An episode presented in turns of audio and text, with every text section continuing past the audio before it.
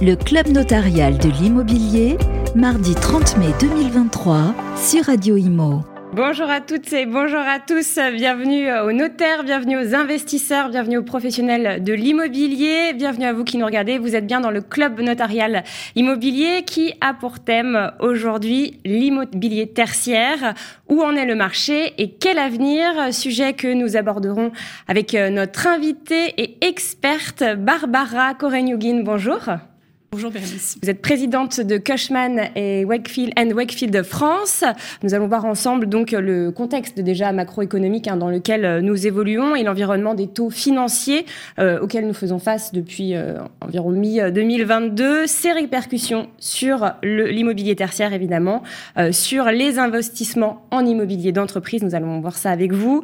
Euh, il y a différentes sortes d'immobilier d'entreprise. Hein, vous allez nous expliquer le bureau, le commerce, euh, la logistique. On fera un point sur, euh, sur tout ça. Euh, nous ferons également un point euh, sur l'île de France, sur Paris et sur les régions. Nous sommes également en compagnie d'Élodie Frémont. Bonjour. Bonjour. Présidente de la commission des statistiques immobilières et notaire à Paris. Nous allons commencer dans quelques instants avec vous, puisque vous allez nous faire un récapitulatif du marché immobilier en Ile-de-France pour le premier trimestre 2023 et puis les perspectives. Je rappelle que ces chiffres ont été dévoilés tout à l'heure lors de la conférence de presse qui a eu lieu bah, juste avant, euh, juste avant ce club notarial. Euh, on constate, vous allez euh, nous expliquer, hein, une chute des volumes de vente hein, qui, qui s'accélère et puis les prix aussi qui baissent dans, certains endroits. Ça y est, ça commence. Avant de commencer, je vous précise que si vous avez des questions, si vous en avez déjà, allez-y, posez-les sur le chat. Il y a un chat. Sinon, tout au long du club notarial, n'hésitez pas, posez vos questions. On prendra un temps pour y répondre à la fin. On répondra à toutes les questions, donc allez-y. On commence tout de suite avec vous, maître. Que pouvons-nous euh, dire de l'activité donc de ce premier trimestre 2023 concernant le marché immobilier en Ile-de-France Je crois qu'on peut dire qu'on change d'air. Alors l'air n'est peut-être pas meilleur, mais on change d'air. Les années folles se sont arrêtées et on arrive à un, marché un peu plus raisonné, raisonnable, mais avec des chutes euh, en matière de transactions, volume de transactions très sensibles, conformes à l'ambiance euh, nationale d'ailleurs, parce qu'on a enregistré un million de transactions en février 2023 sur la totalité de la France. On a eu des périodes évidemment très haussières, mais on enregistre du négatif depuis le quatrième trimestre 2022 avec un moins 11% en comparaison à l'année précédente. Et ce premier trimestre 2023, on enregistre un moins 22%. Brièvement, les quelques raisons c'est du côté acquéreur que ça pêche, c'est pas une grande révélation. On a des crédits à l'habitat qui sont difficiles à obtenir, plus coûteux, un climat économique général bien tendu, un contexte inflationniste qui pénalise et qui réduit le pouvoir d'achat de l'acquéreur, un marché du neuf en suspens, un marché locatif pénalisé par des réformes énergétiques qui sont bonnes, mais qui ont un impact évidemment sur le marché. Dit autrement, l'acquéreur, il va falloir qu'il change son fusil d'épaule et qu'il fasse des choix. Il fasse des choix soit en mensualité, est-ce qu'il fait un effort de trésorerie supplémentaire qui va avoisiner les 20%, ou est-ce qu'il réduit sa surface habitable, ou est-ce qu'il achète autre part, voire même ailleurs? Alors, une fois ces propos euh, introductifs euh, passés, voyons quelques chiffres en Ile-de-France. Malheureusement, depuis trois trimestres, la baisse est presque deux fois plus importante à chaque trimestre. Moins 6% au T3 2022, moins 11% T4 2022, et désormais, je l'ai dit, moins 22% sur ce premier trimestre 2023 en comparaison avec le premier trimestre de l'an passé. C'est pas une bonne nouvelle. Il y a 9400 euh, ventes en moins sur la totalité de l'Île-de-France. Tout segment de marché confondu, on semble pâtir de cette baisse de transactions, de volume de transactions. Si on parlait des prix en Île-de-France, disons qu'ils s'ajustent. On peut pas dire qu'il y a un choc planétaire. On n'est pas à des moins 20, 25% comme on aurait pu le prévoir. Bien au contraire, on a des prix ajustés, moins 0,6% sur l'ensemble de l'Île-de-France. Si l'activité a un petit peu reculé, en revanche, on va voir qu'elle va s'accentuer au fur et à mesure des trimestres en cours. Alors, plus précisément, en parlant de logement, on va commencer par les appartements. Les appartements anciens, donc au premier trimestre 2023, on peut affirmer que les prix euh, commencent à baisser, plus particulièrement pour les appartements. Euh, c'est une activité qui avait résisté pendant 12 mois. Le volume des ventes des appartements a diminué de 20% en un an, et ça euh, va évidemment se répercuter sur les prix avec une tension, une pression, on va dire, sur les prix, avec un moins 1,2% enregistré en un an, moins 1,4% en petite couronne. Pour ce qui est euh, des indicateurs avancés grâce aux avant-contrats, est-ce que l'on peut dire que la baisse va se prolonger? Oui, non. La réponse est oui. En matière de prix, la baisse des prix va s'accentuer. On l'a dit tout à l'heure, on a voisiné les moins 1,4 ou moins 1,6. Là, on va plutôt osciller à 5% de baisse annuelle en juillet 2023, avec un prix prévu à 6 490 euros le mètre carré en Ile-de-France pour un appartement. La fameuse question du prix mètre carré parisien sera abordée tout à l'heure avec les fameux, le fameux plancher à 10 000 euros qui inquiète tout le monde. Passons au marché de la maison en Ile-de-France. Alors c'est celui qui a le plus souffert. Alors c'est celui qui avait connu la plus grosse progression, effet Covid oblige, mais c'est celui qui fatalement euh, va donc plus souffrir en baisse de volume. Je ne parle pas de prix. Sur le marché de la maison, les, les volumes ont baissé de moins 14% sur les 12 derniers mois, mais surtout moins 25% d'un trimestre 2023 à un trimestre 2022. C'est donc ce marché qui connaît le plus grand repli. C'était celui qui avait constaté la plus grosse progression. Évidemment, ce marché est impacté par les réformes énergétiques, les fameux audits énergétiques, diagnostics de performance énergétique bref, des dispositions contraignantes pour le vendeur qui n'a pas l'air d'être tout à fait d'accord pour réduire son prix, mais du coup, ça impacte les transactions qui, elles, voient leur nombre chuter. On l'a noté, on avait un volume record de transactions au premier trimestre 2022 record jamais atteint depuis 25 ans qu'en est-il maintenant des prix sur ces maisons? Alors, il est moins impacté que les appartements euh, en Ile-de-France. C'est un marché qui est évidemment impacté par la baisse de l'activité, mais je l'ai dit, moins impacté parce que, effet Covid oblige, euh, les acquéreurs ont souhaité deux lieux de vie, avoir euh, une maison de campagne, en tout cas un deuxième environnement et très souvent la maison. Mais une fois ce marché un peu restreint, force est de constater qu'on ne peut pas multiplier les volumes. Et donc, du coup, bah, l'impact sur les prix s'est fait Alors, sur lycée, il n'y avait pas beaucoup de, de de prix. En revanche, c'est la première fois depuis 2015 que l'évolution annuelle des prix des maisons serait négative en juillet 2023.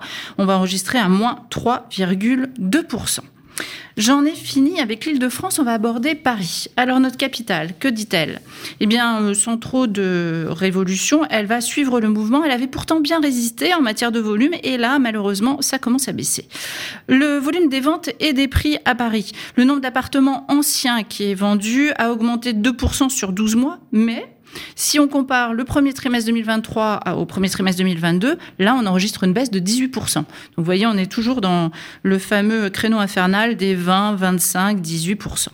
On observe donc une forte baisse du nombre des ventes ce trimestre, mais le marché reste au-dessus de la moyenne des dix dernières années, avec plus de 8000 ventes. Pour ce qui est des prix, la variation trimestrielle, premier trimestre 2023 comparé, euh, à 2022 est en baisse de 1,2% et la variation annuelle de 2%, soit un prix euh, au premier trimestre 2023 pour les appartements parisiens enregistré à 10 310 euros par mètre carré. On est toujours au-dessus de la barre des 10 000. L'évolution future que nous disent nos avant-contrats, nos promesses de vente Eh bien, elles disent qu'au mois de juillet, euh, on sera toujours au-dessus de 10 000 euros. On sera 10 090 euros mètre carré dans la capitale. Évidemment qu'il y a une baisse des prix. Évidemment euh, qu'elle est un peu plus accentuée puisqu'on va passer de 2 à 5% de baisse à partir de juillet 2023. Est-ce qu'on peut prédire qu'en septembre, les 10 000, 10 000 euros le mètre carré seront toujours là? C'est moins sûr. Qu'en est-il par arrondissement? Euh, Eh bien, Sarosy, la capitale, Rosy, euh, Rosy et Rosy. Euh, l'écart entre les arrondissements les plus chers et les moins chers s'accentue. 1,72. Le trimestre dernier, on était à 1,59. Dans un contexte où l'écart se creuse, bah, forcément, les différences sociales vont s'accentuer. Le centre de Paris est toujours à 12 000 euros mètre carré. Il est à noter qu'il y a 20 ans, l'arrondissement le plus cher et l'arrondissement le moins cher étaient déjà les 6e et 19e arrondissement, ça ne change pas. Les deux quartiers les plus abordables à Paris sont le 18e avec le quartier La Chapelle à 7890 euros le mètre et le 19e pour le quartier La Villette à 7870 euros le mètre carré. Par ailleurs, on note que les deux quartiers les plus chers de Paris se situent dans le quatrième, à savoir le quartier Notre-Dame, et dans le septième, à savoir le quartier des Invalides.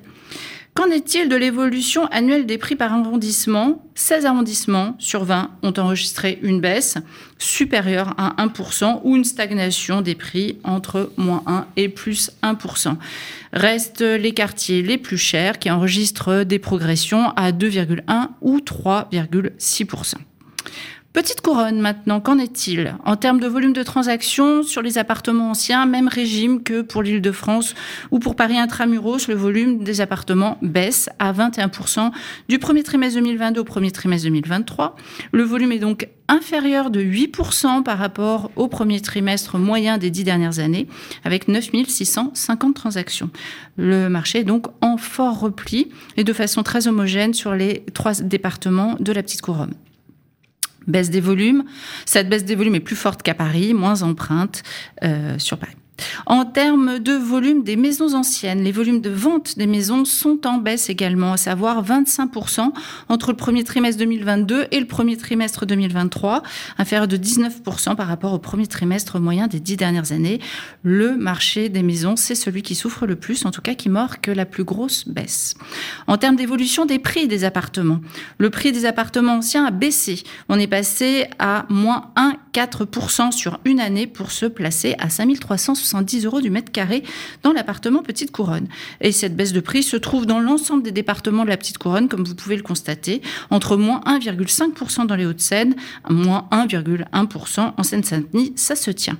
L'évolution future, qu'en sera-t-il? Eh bien, d'après nos indicateurs avancés, la baisse annuelle des prix devrait s'accélérer dans les prochains mois, comme Paris. Le prix d'un appartement en petite couronne s'établirait en juillet à 5 220 euros le mètre carré, avec 6 310 euros dans les Hauts-de-Seine, 5 040 en Val-de-Marne et 3 980 euros en Seine-Saint-Denis. Les prix des maisons, la variation annuelle est en hausse, en hausse de 0,6%, très légère hausse dans ce segment de marché. Cette stabilisation est à relativiser car si on prend les trois derniers mois compte tenu de la variation saisonnière, là on est en négatif de 0,3%. Cette stabilisation est présente dans tous les départements de la petite couronne. Quelle est l'évolution future pour euh, ces prix maisons D'après nos indicateurs avancés, les prix devraient baisser dans les prochains mois à près de 428 800 euros pour la petite couronne et une baisse annuelle de 1,9% prix maison, baisse qui semble donc s'installer de façon très homogène dans tous les départements de petite couronne. Qu'en est-il euh, de maintenant la grande couronne et ses appartements? Les prix euh, restent stables, un peu comme partout, hein, comme on l'a dit, sur un an. On assiste néanmoins à une évolution sur le premier trimestre, puisqu'on commence à avoir une petite baisse des prix, mais sans trop compter la correction des variations saisonnières qui montrent encore des prix euh, stables. Euh, si l'on se projette dans les mois à venir, à partir des indicateurs avancés des avant-contrats, la baisse devrait bien se produire d'ici juillet 2023 à 2,9%. Ce sont les départements les plus chers qui devraient le plus baisser, 3,7% euh, pour les Yvelines, alors qu'en Seine-et-Marne, on est à moins 1,9%. Les maisons. Nous sommes un peu dans le même schéma que pour les appartements, mais avec des prix en positif sur un an, plus 1%, et des baisses de prix qui s'annoncent avec les avant-contrats à moins 3,9% en un an. Les baisses les plus fortes sont attendues dans les deux départements où la chute des volumes est la plus forte, c'est-à-dire la Seine-et-Marne, moins 5%, et l'Essonne, moins 5,3%.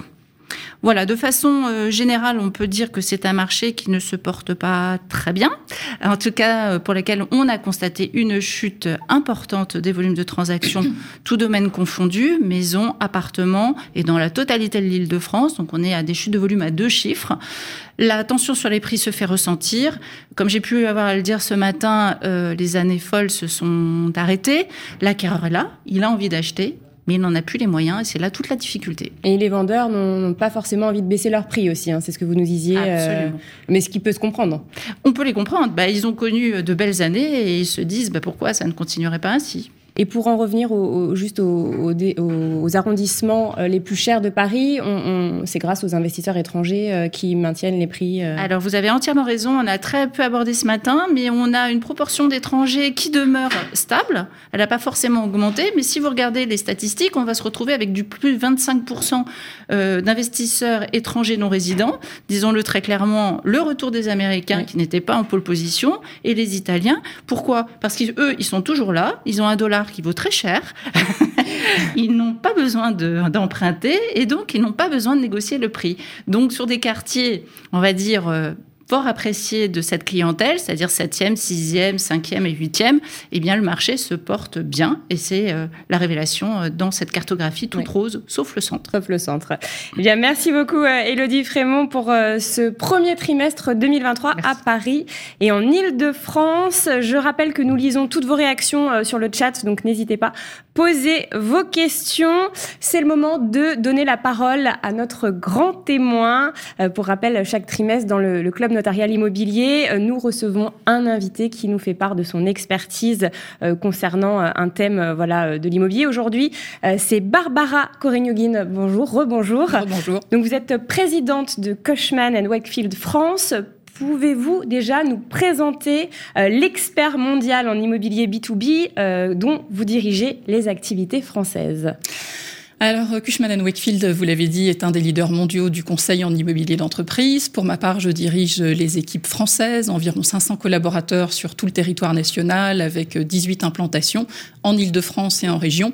Et nous conseillons euh, nos clients utilisateurs et investisseurs sur leur stratégie immobilière, en particulier d'immobilier d'entreprise, mais pas seulement, puisque nous réalisons également des transactions en logement, en bloc et en résidence gérée. C'est vrai que c'est bien de le préciser. Alors aujourd'hui, on va parler tertiaire. Euh, est-ce qu'on peut donner à nos, téléspectateurs, à ceux qui nous regardent, la définition euh, du marché tertiaire? Qu'est-ce que l'immobilier tertiaire? Alors par immobilier tertiaire, on doit comprendre euh, l'immobilier de bureau, l'immobilier logistique et d'activité, on doit comprendre le commerce également et enfin l'hôtellerie. D'accord, très clair.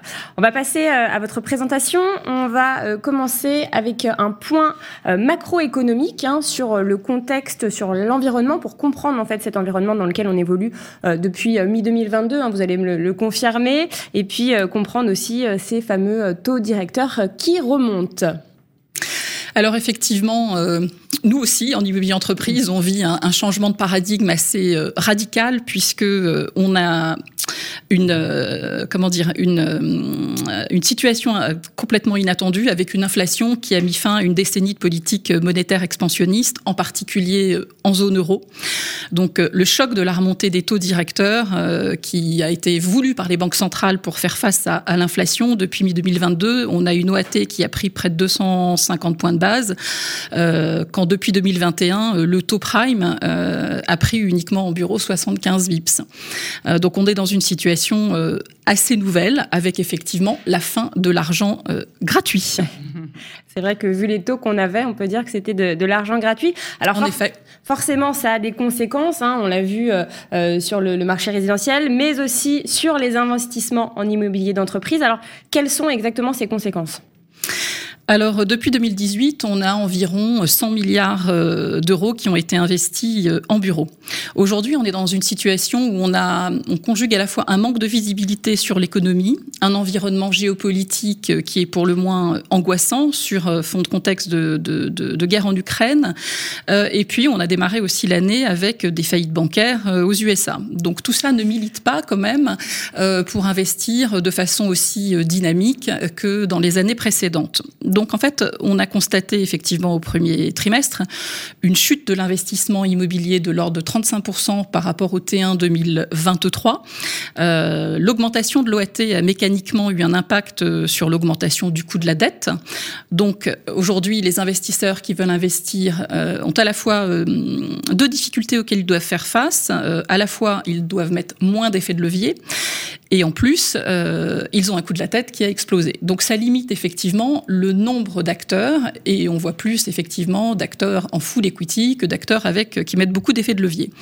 Pour autant, il n'y a pas de, de comment dire de, de, panne de liquidité. On a plus un problème de risque et de coût de financement, euh, notamment sur les opérations de gros volume. Alors qu'est-ce que qu'est-ce que le gros volume pour nous? Ce sont les opérations à plus de 100 ou plus de 200 millions d'euros. Ce sont elles qui ont le plus de difficultés aujourd'hui à se monter, sur lesquelles les corrections de, de taux peuvent être euh, plus importantes et qui ont plus de difficultés à, à, à, se, à se financer. Hmm.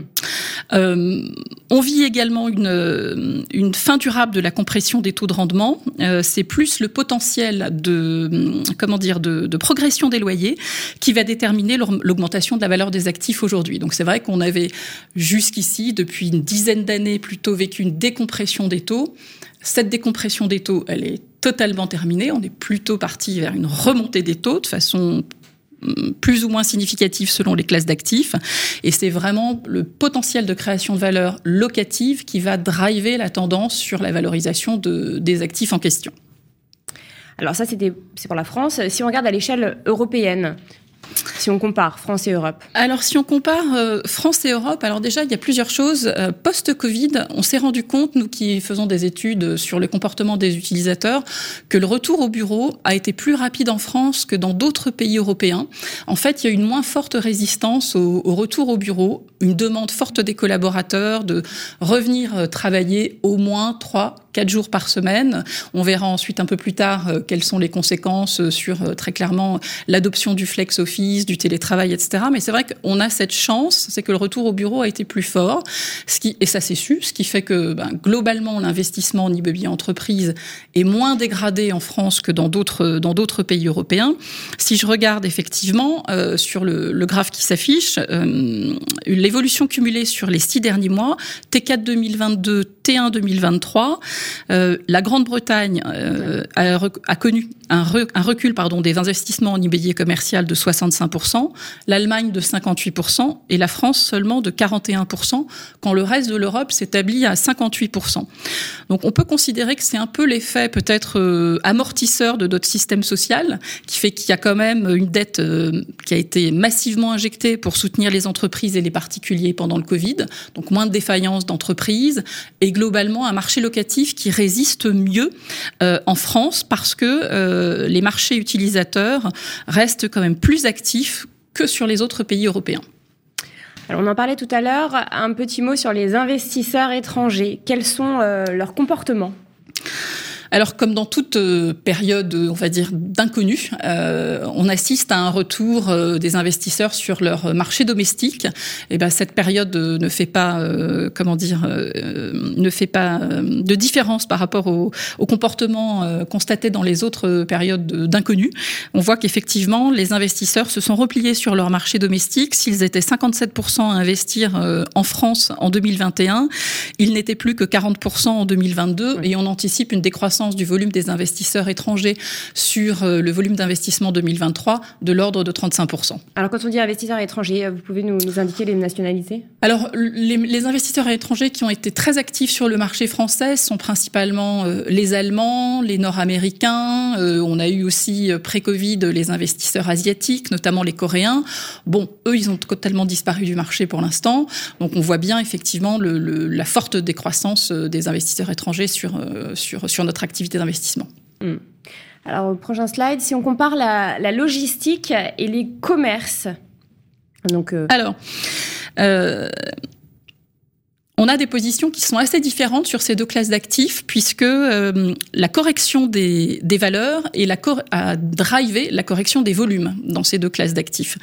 Le marché de la logistique, euh, lui, a eu un décrochage très brutal, puisque en 2020, le volume d'investissement en logistique euh, est passé de presque 5 milliards à 3 milliards et demi, donc un fort décrochage. Mais par contre, la conséquence a été un repricing rapide du prime, qui aujourd'hui s'établit à peu près à 4,25 et du coup une reprise de l'activité et une reprise des transactions puisque en 2022 le marché de l'investissement logistique s'est établi à 4 milliards 9 euh, d'euros. Et comment vous expliquez ce, ce repricing? Bah, le, Tout simplement parce que euh, d'abord le marché de la logistique est un marché à la fois d'actifs existants mais beaucoup d'opérations de développement euh, pour faire face effectivement aux besoins de qualité des opérations de logistique, aux nouveaux usages avec toute l'automatisation des entrepôts. Et donc évidemment les opérations de développement, elles ont besoin de mettre de la dette, pour le, le coût de la dette étant plus élevé, quand on veut sortir son opération, eh ben on fait des efforts sur le coût, on renégocie son foncier, etc., etc. Donc les ajustements de prix se sont faits plus vite. Par ailleurs, le marché de la logistique, il est aussi euh, drivé par le sous-jacent locatif, dans le sens où il y a très peu de vacances en logistique. Et les valeurs locatives jusque-là de la logistique avaient très peu cru. Aujourd'hui, elles ont considérablement progressé, le marché locatif euh, étant sous offre, ce qui a donc poussé une croissance des loyers de l'ordre par exemple de 60 à 70 euros pour l'île de France euh, et Marseille, versus par exemple aujourd'hui 100 euros pour les Pays-Bas ou l'Allemagne. Donc on a encore un potentiel de croissance locative sur le marché de la logistique qui fait qu'il y a un, un attrait très significatif des investisseurs pour cette classe d'actifs, d'autant que le e-commerce fonctionne, on l'a très bien vu, qu'on a besoin de réseaux de distribution et de supply chain et donc d'entrepôts de bonne qualité. Donc tout ça, effectivement, euh, m'amène à dire que le marché de la logistique va continuer à, à bien fonctionner, ce repricing étant fait. Le marché des commerces, alors, a connu un fort rebond en 2022, tout simplement là aussi parce que euh, les ajustements à la fois sur les valeurs locatives des commerces, mais aussi sur le prix des commerces, ont été faits en grande partie.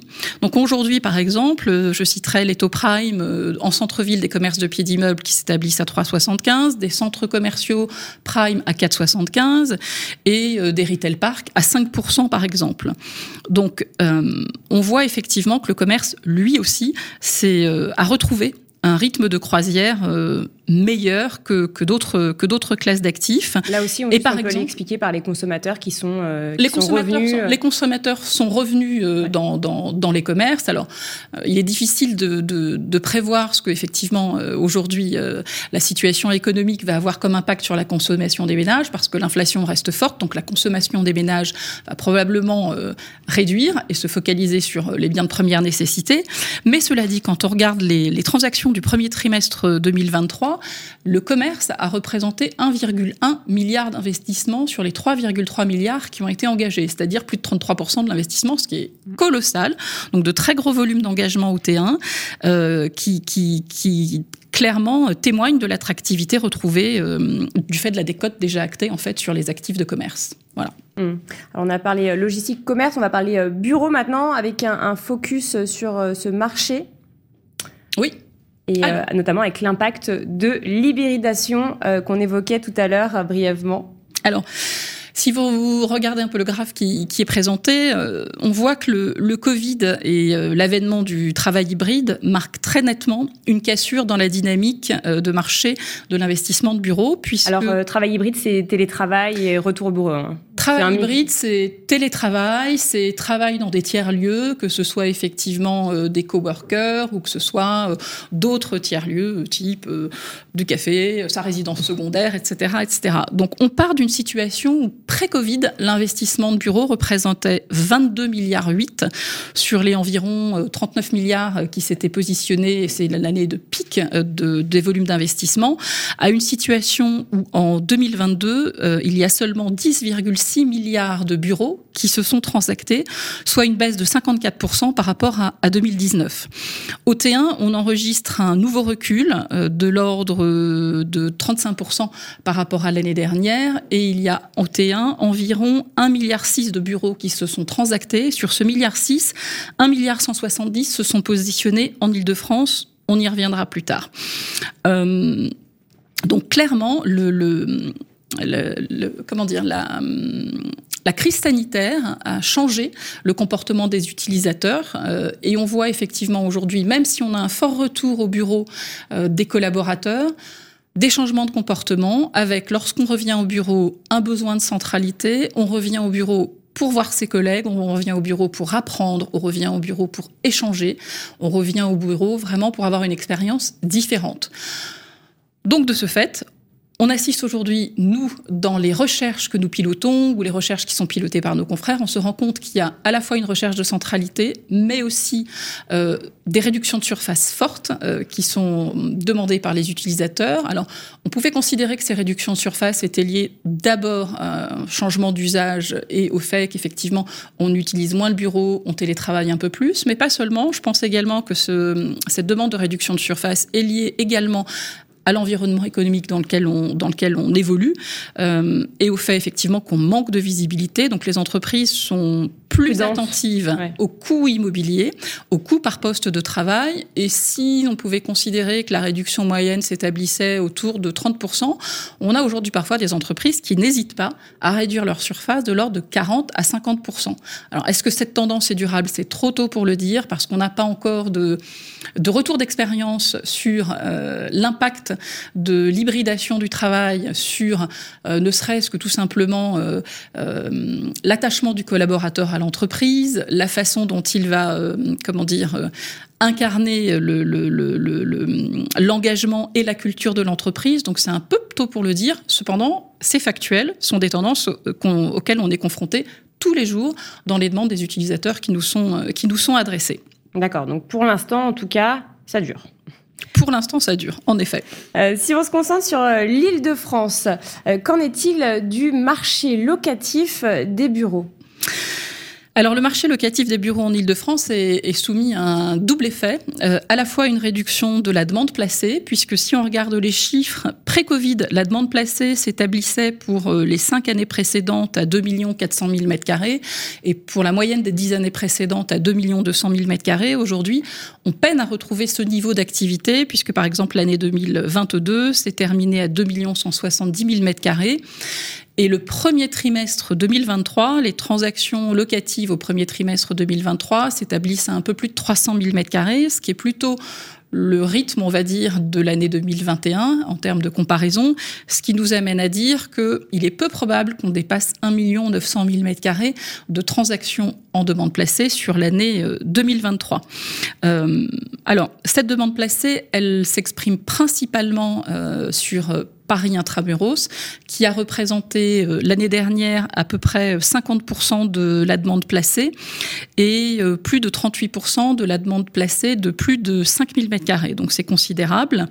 Euh, la demande placée au T1 2023, comme je l'ai dit, elle connaît un recul de, de 37%. Et paradoxalement, on a une offre immédiate qui a explosé, puisque aujourd'hui on a 4 400 000 m2 d'offres immédiates, et notamment en plus de 5000 m2. C'est la première fois qu'on a une offre de plus de 5000 m2, de 2 200 000 m2, dont 45% de neufs et restructurés.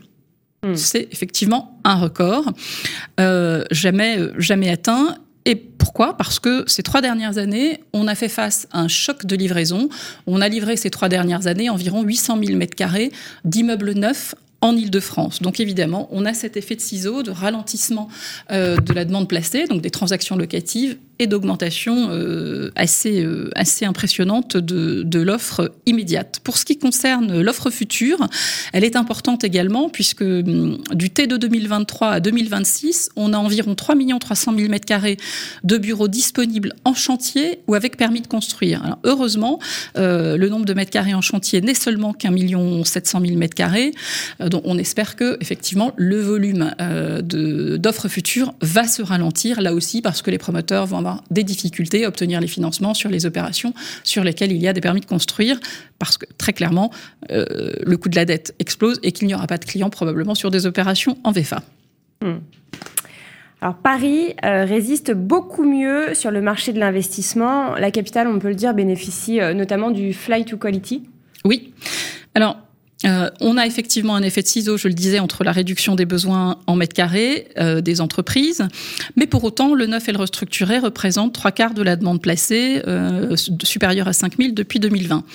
On a une accélération de la production neuve, 800 000 m2 depuis le 2020 par an, qui s'est concentrée sur les marchés principalement euh, en fort ralentissement. Et quand je dis marché en fort ralentissement, je parle principalement de péridéfense, euh, de, du nord de l'île de France. Alors que Paris, par contre, n'a représenté qu'un quart seulement des livraisons entre 2020 et 2022 versus 45% de la demande placée. Donc on assiste à une raréfaction euh, extraordinaire de l'offre dans Paris, intramuros, pas seulement Paris QCA, les utilisateurs voulant plus de centralité tout le monde veut un peu la même chose. Euh, et on voit effectivement que de ce fait, bah, les investisseurs ont compris ce, phénomène des utilisateurs qui recherchent plus de centralité, des utilisateurs qui, pour euh, garder leur talent, en attirer de nouveaux, veulent absolument s'installer dans Paris ou y rester. Et du coup, l'investissement bureau en Ile-de-France a représenté 50% des investissements euh, de l'année 2022 en bureau. Donc Paris, par exemple, euh, si je donne les chiffres précis, le marché de l'investissement en 2019 euh, représentait 8 milliards 8 d'engagement. Il s'est positionné à 6 milliards en 2022, donc compte plus faible décroissance dans Paris intramuros de l'investissement bureau que sur d'autres secteurs euh, géographiques parce que les fondamentaux locatifs restent bons, avec un taux de vacances Paris qui est de l'ordre de 3,3% quand le reste de l'Île-de-France s'établit à 7,4% aujourd'hui. Donc clairement, Paris tire effectivement très bien son, épingle du jeu et attire, continue d'attirer des investisseurs corps, mais pas seulement, aussi des investisseurs valuades, parce que le repositionnement d'immeubles, si tant est qu'il soit possible dans le cadre du nouveau PLU, permet là aussi de conquérir de nouveaux utilisateurs et d'aller chercher de la création de valeur. Alors ça c'est pour Paris. Si on dézoome, si on regarde à l'échelle de, l'île de France, c'est pas la même chose, c'est pas la même tendance. Alors l'arbre parisien cache euh, la forêt. En effet, on a une situation locative qui est très hétérogène entre Paris intramuros et le reste de l'Île-de-France. Euh, Paris intramuros, donc globalement un taux de vacances de 3,3, qui est très exacerbé dans le QCA puisqu'on constate un taux de vacances de 2,4. Donc QCA, c'est quartier central d'affaires. Quartier hein. central des affaires, pardon pour, notre pour notre jargon. Donc euh, une explosion de la vacance là où malheureusement la, la, demande ne s'est pas exprimée et cette explosion de vacances fait que les délais d'écoulement euh, vont, se rallonger dans ces territoires-là. Alors, euh, je donne par exemple Péri-Défense, où on a des taux de vacances de 19,5%. Donc, on a actuellement, par exemple, 400 000 mètres carrés d'offres immédiates disponibles sur euh, Péri-Défense. À la Défense, on a par exemple 500 000 mètres carrés d'offres disponibles. et en première couronne nord, on a 540 000 mètres carrés d'offres disponibles. Donc, ces territoires-là ont un, un, taux de vacances de l'ordre de 20%, ce qui représenterait à peu près 4 à 4,5 euh, années de délai d'écoulement sur le rythme actuel d'écoulement. Donc on peut imaginer que certains immeubles de ces territoires-là, et en particulier d'immeubles de seconde main, ne retrouveront pas preneur, et qu'il faudra effectivement s'engager dans une stratégie de repositionnement de ces immeubles, euh, changement d'usage, notamment avec transformation en d'autres usages.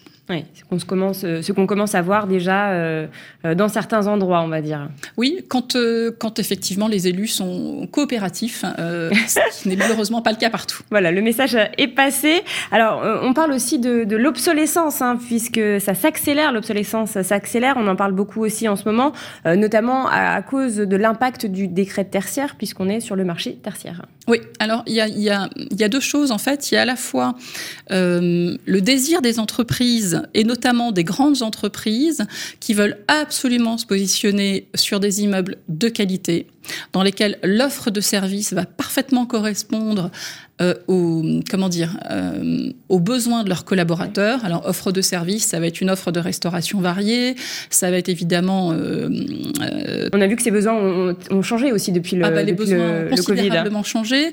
on a effectivement réduit la surface des bureaux. Pour autant, par contre, on a augmenté la surface des locaux de service, on a augmenté de façon considérablement le nombre de salles de réunion, leur surface, pour pouvoir effectivement offrir aux collaborateurs une expérience différente quand viennent au bureau, selon qu'ils vont travailler en mode solo, selon qu'ils vont travailler en équipe, selon qu'ils vont avoir besoin de se concentrer ou qu'ils vont avoir besoin de travailler euh, euh, sur des sujets d'innovation, de créativité, etc. Donc le produit a considérablement changé. Peu d'immeubles aujourd'hui correspondent parfaitement aux besoins de recherche de qualité tant à la fois en termes d'usage, de nouveaux services, qu'aussi en termes de hum, performance énergétique et d'ESG. Le décret tertiaire et les besoins ESG ne sont pas le seul fait euh, et le seul apanage des investisseurs. Aujourd'hui, les grands utilisateurs cherchent également des immeubles qui correspondent à ces besoins-là et ils sont attentifs dans leurs critères de recherche au niveau auquel se positionnent euh, les immeubles qu'on leur propose. C'est pas par hasard que 85% de la demande placée l'année dernière de plus de 5000 m2, donc celle qui concerne pardon, les grands utilisateurs, s'est positionnée sur l'offre de première main. Donc, quid de l'offre de deuxième main? C'est le vrai mmh. sujet, et c'est effectivement sur cette offre de seconde main que l'obsolescence s'est accélérée soit par le fait de l'obsolescence produit, donc manque de services, euh, dessertes de moins bonne qualité, euh, distance et moindre centralité, euh, peu d'urbanité autour des immeubles, ou alors obsolescence gérée du fait de la on va dire, médiocre performance énergétique des immeubles, ou moins bon positionnement par rapport aux décrets tertiaires et par rapport aux critères ESG. Donc effectivement, cette recherche de centralité et de qualité fait qu'on a un problème d'écoulement du stock de deuxième main sur euh, certains marchés périphériques. Donc, quand en moyenne, en Ile-de-France, le délai d'écoulement de l'offre immédiate est de 24 mois, euh, si on regarde sur certains marchés, par exemple Boucle Nord, pour la seconde main, ça va être 57 mois. Donc, on voit bien que euh, la conjoncture et le manque de visibilité qui ont poussé à la réduction des surfaces font aussi que, très clairement, on voit bien que dans le futur, alors le côté positif, c'est qu'il y aura une offre euh, future dans Paris Intramuros qui va être réduite. Donc on peut espérer que les utilisateurs vont élargir leurs critères de recherche. Et on voit bien déjà sur le premier trimestre que certains se sont positionnés sur la première couronne sud. Certains s'étaient positionnés au dernier trimestre 2022 sur la première couronne nord mais cela dit, sur des immeubles de première main. Donc, si effectivement on peut penser que la raréfaction de l'offre parisienne va permettre d'élargir les critères de recherche des utilisateurs à la première couronne, elle va nécessairement se poser pour les grands utilisateurs sur l'offre neuve. Donc les enjeux de transformation sont forts sur le parc de seconde main et il va falloir très clairement là que les élus acceptent effectivement les changements de destination pour que les investisseurs puissent effectivement faire évoluer euh, la destination de, de, leurs actifs dans leur portefeuille parce que certains ne retrouveront pas preneurs et quand bien même les niveaux de capex qu'il faudrait investir pour repositionner ces immeubles pour qu'ils soient plus performants énergétiquement, meilleurs en termes de services, ne, ne, seront pas absorbés par les valeurs locatives futures de ces immeubles qui vont nécessairement décroître. Et parfois, c'est sans doute aussi pas possible de... Et parfois, ce ne sera pas possible, exactement.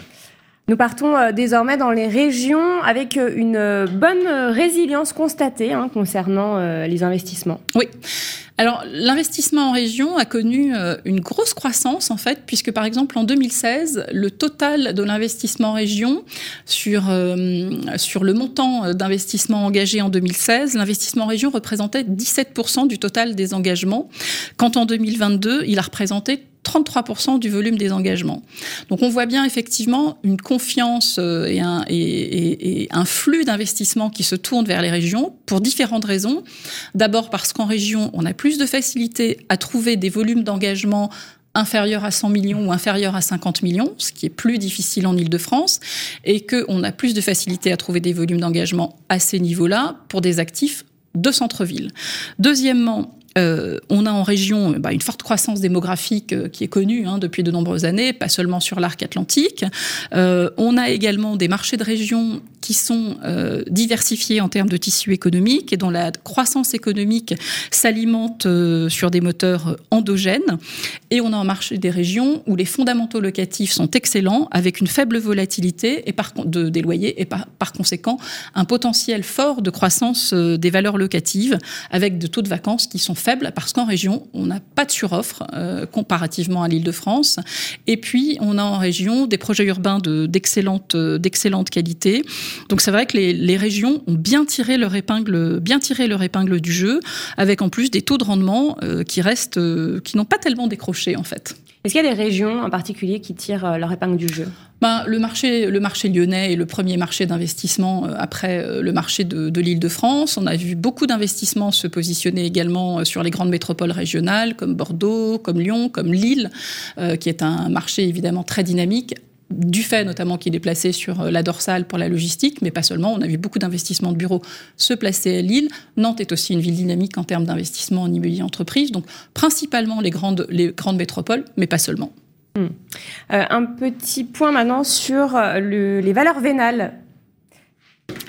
Alors, les valeurs vénales, euh, ben, ce qu'on peut dire, c'est qu'il y a encore un peu de chemin à faire en termes de repricing pour permettre à l'investissement de redémarrer de façon plus dynamique et pour permettre de retrouver un, volume d'investissement plus conforme à, ce qu'on a connu par le passé. on s'est livré à un, petit exercice parce que bon, chez Cushman, on a évidemment des équipes euh, recherche à l'échelle française, mais aussi européenne. Et le graphique est assez intéressant. C'est hum, l'évolution des valeurs vénales prime bureau européenne. Alors, si on regarde euh, T1 2010, indice 100, euh, donc post, post global crise financière, on voit effectivement un indice qui a baissé de 25,1%.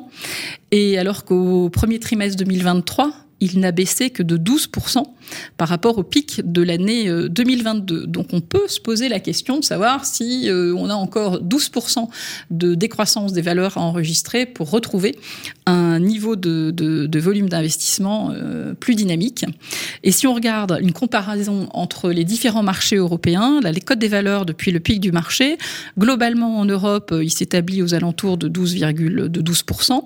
le UK a corrigé très significativement puisqu'il a corrigé de plus de 15%. L'Allemagne a corrigé de presque 23 pour 22, 22,5%. Et la France n'a corrigé que de 13%.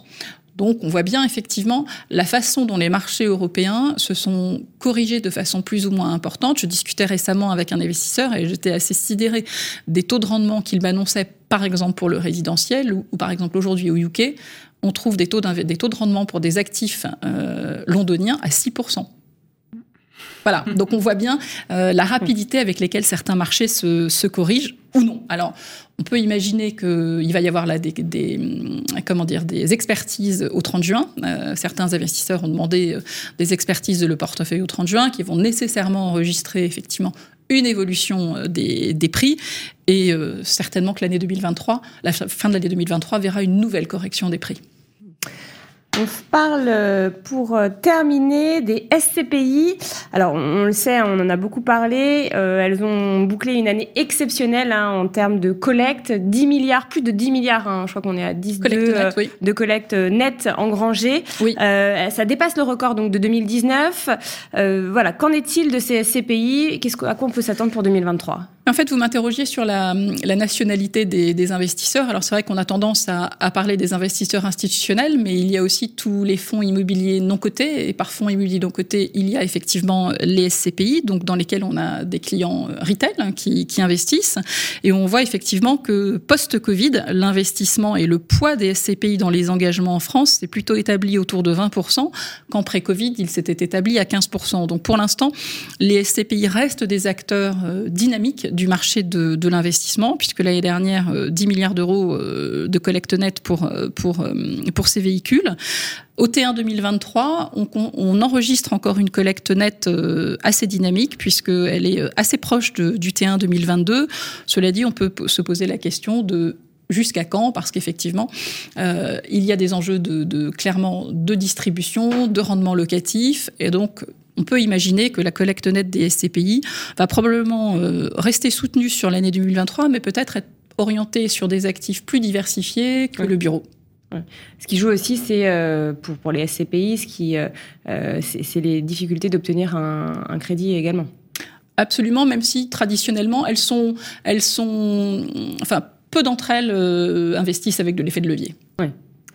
Alors, continuez à poser euh, vos questions sur, euh, sur le chat. On y répond. Est-ce qu'on a déjà euh, des questions pour Barbara ou pour Elodie, donc concernant le tertiaire ou concernant le marché résidentiel dans l'ancien en Ile-de-France Alors, une question de Noël qui demande quelle perspective pour les SCPI de Bureau et Commerce France et zone euro?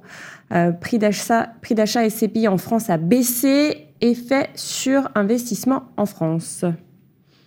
Ben, alors, euh, clairement, le, T1 2023 euh, n'a pas enregistré une très forte euh, décroissance de la collecte des SCPI.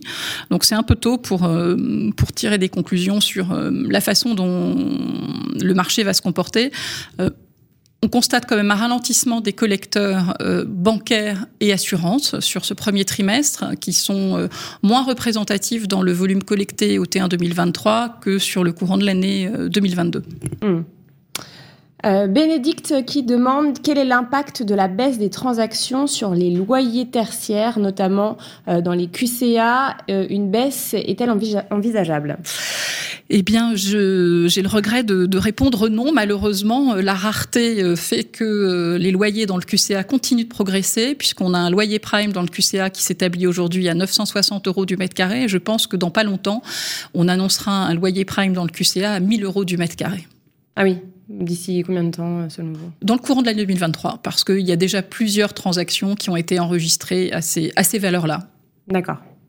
Olivier demande pourquoi une telle correction sur les valeurs vénales en Allemagne tout simplement une adaptation plus rapide des, acteurs à la situation euh, économique. Et euh, comme on l'a vu, le UK, l'Allemagne sont des marchés sur lesquels les corrections sont plus importantes. Euh, en France, on a effectivement l'habitude d'avoir des valeurs qui sont liées aux valeurs d'expertise qui sont réalisées par les experts tous les ans. Pour l'instant, euh, encore une fois, les valeurs d'expertise, elles s'établissent sur des transactions euh, de référence. Il se trouve qu'il n'y a pas eu de transactions de référence qui ont permis jusque-là de comment dire d'afficher une baisse des valeurs plus importante euh, que celle qu'on a enregistrée, c'est-à-dire de l'ordre de 12% en moyenne. Donc en fait, quand on est expert, on a besoin de, de transactions de référence pour pouvoir effectivement justifier de la façon dont on corrige les valeurs d'un portefeuille. Forcément, euh, ça se comprend. Euh, Yanis euh, nous demande la profondeur et la durée de la crise risque-t-elle d'être comparable à celle de 1990 On parle du bureau? Je suppose. Oui. Yanis, est-ce que vous parlez du bureau? Bah, Peut-être répondant en parlant du, du, du tertiaire. Alors, ben, on a une, je, je, je, très honnêtement, je ne pense pas, parce que euh, on a effectivement, on n'a pas de problème de, de, de comment dire, de, de liquidité, dans le sens où il y a de l'argent. Euh, les investisseurs et l'immobilier restent une valeur euh, refuge, une valeur de protection contre l'inflation. Euh, on voit bien la croissance des, des, loyers qui est forte. Les loyers, eux, sont indexés, ce qui n'est pas le cas de, des autres classes d'actifs. Donc, on a, une, on a un scénario où les investisseurs veulent continuer à investir en immobilier. On a simplement aujourd'hui une situation où il va falloir que euh, qu'on trouve un équilibre entre les attentes des vendeurs et euh, les attentes des acquéreurs. Ce point d'équilibre peine encore à se trouver sur euh, les grands volumes mais on peut imaginer que, euh, allez, courant début 2024, on retrouve effectivement une situation plus normale. Le deuxième, euh, le deuxième impact également, c'est qu'aujourd'hui, on a des investisseurs qui cherchent à diversifier de façon très significative leur portefeuille immobilier. Et si effectivement le bureau représentait euh, entre 65 et 70% des volumes investis, aujourd'hui, il ne représente plus que 50% Pour autant, les investisseurs continuent à investir dans d'autres classes d'actifs, la logistique, le commerce, le logement, la santé, euh, tout ce qui est euh, les actifs euh, life science, etc. Donc on a quand même un, une, volonté euh, et un, comment un volume d'investissement qui va s'orienter sur l'investissement immobilier c'est mmh. certain. Quoi qu'il arrive. Ouais. Euh, vous parliez du point d'équilibre, je pense que c'est un peu la même chose euh, en résidentiel, en immobilier résidentiel, hein, le point d'équilibre entre les vendeurs et les acquéreurs qu'on peine à trouver. Absolument. Non, euh... non, c'est exactement la même chose, c'est que le vendeur n'arrive pas à se résoudre à la réalité de marché, donc il ne veut pas baisser son prix, et euh, il est contraint également, on l'a dit, par des performances énergétiques, maintenant par la suggestion de travaux à réaliser, donc suggestion de financement à réaliser par l'acquéreur, donc suggestion de réduction du prix, qu'il ne digère pas.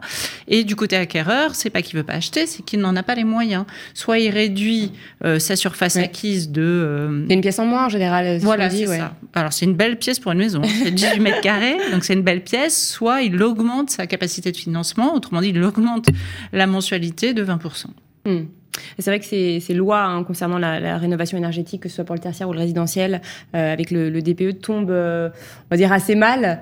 Euh, le décret tertiaire et, et la loi climat enfin, en termes de, de taux calendrier avec euh...